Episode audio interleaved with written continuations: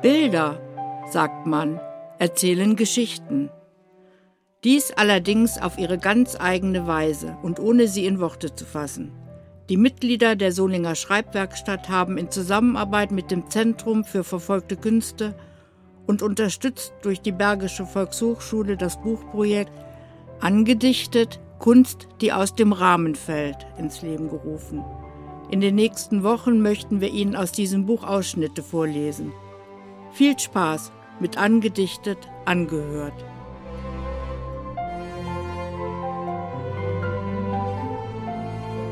Bevor es losgeht, ein paar einleitende Worte vorab. Im Laufe der Vorbereitung für Buch und Lesung haben wir uns einige Gedanken gemacht, die wir gern mit Ihnen teilen würden.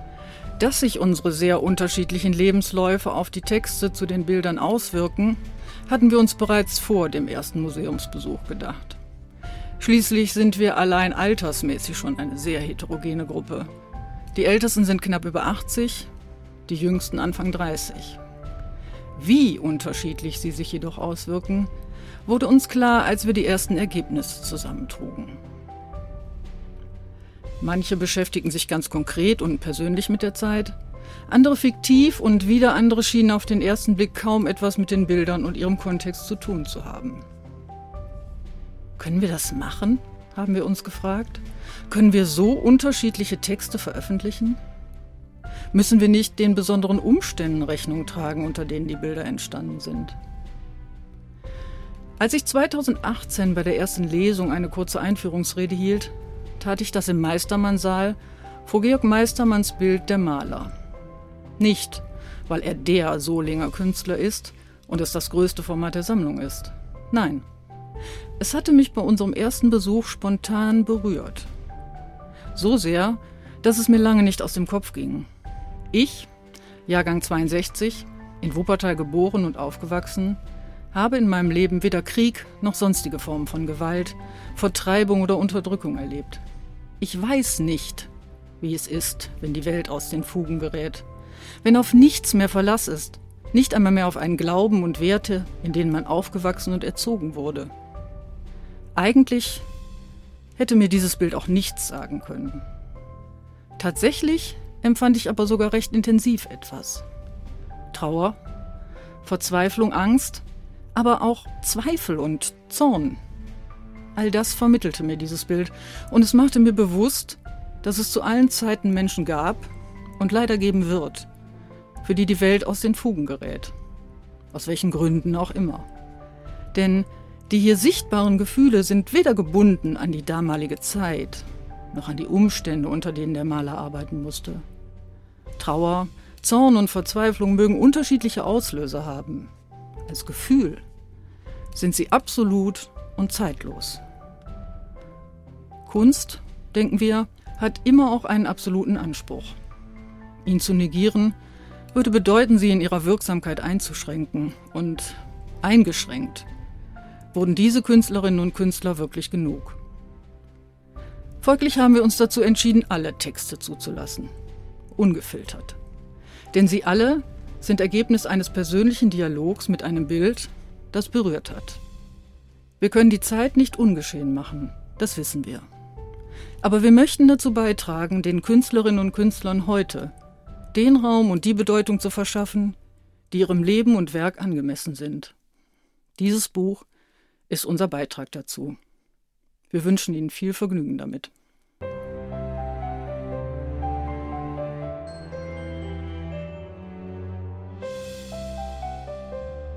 Warten auf Don Quixote von Bernhard Schreiber. Eine fiktive Geschichte zu dem Gemälde Don Quixote von Oskar Zügel. Kurz bevor das Kunstmuseum schloss, hatte sich der kleine Dicke schnell noch in die Ausstellung geschlichen, auf der Suche nach seinem Herrn, dem Ritter Don Quixote de la Mancha. Er hatte davon gehört, dass er hier irgendwo auf eine Leinwand gebannt sein sollte. Es fiel ihm nicht leicht, ihn unter all diesen Dreiecken, Rechtecken, Würfeln, Kegeln und Kuben zu entdecken, die zudem verdreht und ineinander verschachtelt waren. Was hatte sich der Maler nur bei diesen wechselnden Blickwinkeln gedacht? Da musste er sich erst einmal zurechtfinden. Ach, hier seid ihr.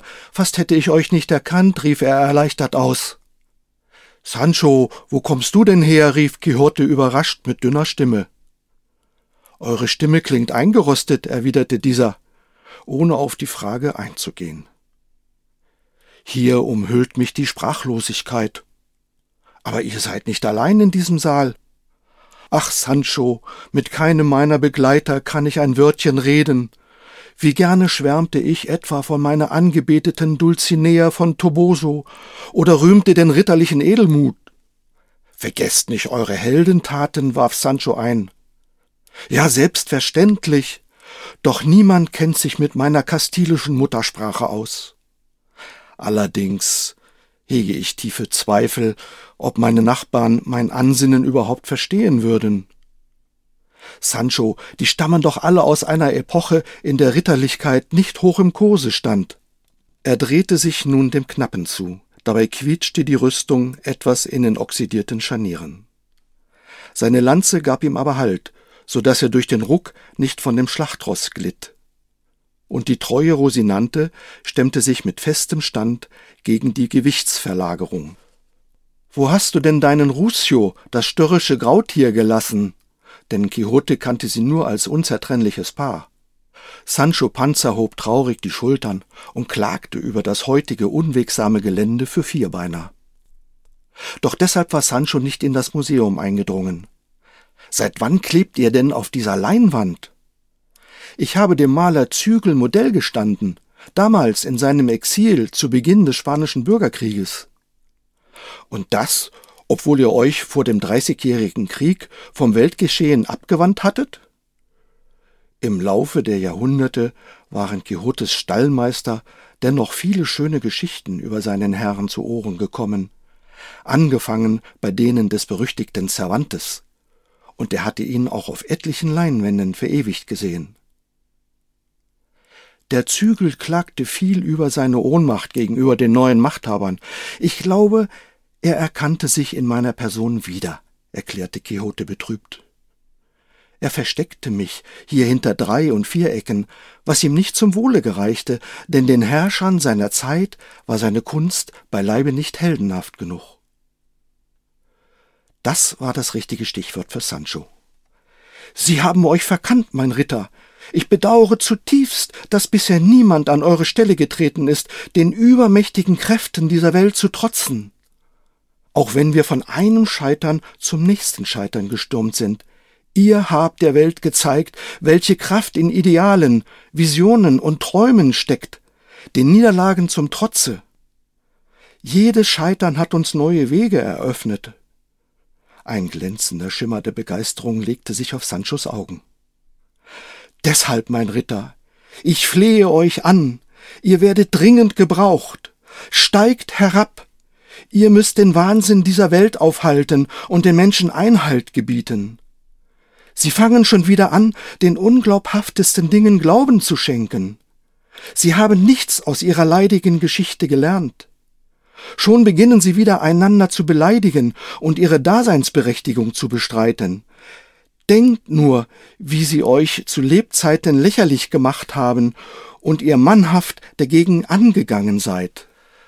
Sancho war etwas außer Atem geraten und holte noch einmal tief Luft. Ihr müsst ihnen die Ideale zurückbringen, damit ihnen genug Raum zum Leben bleibt. Sonst beginnt wieder alles von vorne. Wer sonst als ein Vorkämpfer wie ihr es seid, kann dem etwas entgegensetzen. Anderenfalls steht die Welt bald wieder in Flammen. Sancho war so vollkommen ermattet von seiner ungewohnt langen Rede, dass er erst einmal am Flügel mitten im Raum Platz nahm. Dabei schlug er aus Versehen eine derartige Dissonanz an, dass Quixote vor Schreck seiner Rosinante die Sporen gab und diese aus dem Bilderrahmen sprang. Nun stand er hoch zu Ross mitten im Saal auf dem schnaubenden Gaul vor dem erschöpften Knappen. Seine Augen blitzten wie ehedem. Sancho, rief er und legte schon die Lanze an. Wenn es sich so verhält, wie du sagst, werde ich keinen Moment zögern. Zeige mir die Windmühlen dieser Zeit, damit ich sie hinwegfegen kann. Mein Ritter, Gemach, Gemach! Wir sollten eine Windstille abwarten. Ihr werdet sehen, dass die Riesen dieser Zeit vor Verwunderung erstarren werden. Dann sind sie viel leichter zu besiegen. Ich sage euch, das wahre Heldentum besteht nicht im Ausfechten aussichtsloser Kämpfe. Wir müssen auf den Moment warten, der einen Sieg möglich macht. Sancho, aus dir wird niemals ein wahrer Ritter. Wir werden das Ungemach im Sturme nehmen. Sprach's und zog den treuen Mann auf sein Pferd, das sich Rosinante unter dem Gewicht nicht einmal aufbäumen konnte, hieb die Sporen in die Seiten des Rosses und entschwand durch das Museumsfenster. Nun, mein geneigter Zuhörer, Sie mögen lächeln, ob solchen Ungestüms, doch wie steht es um Ihre eigenen Ideale und Konflikte mit der Realität? Sind Sie bereit zu kämpfen, auch wenn Ihnen der Gegner übermächtig erscheint, zu verlieren und wieder aufzustehen? Welche Windmühlen werden Sie niederreißen? Oder warten Sie lieber auf Don Quixote?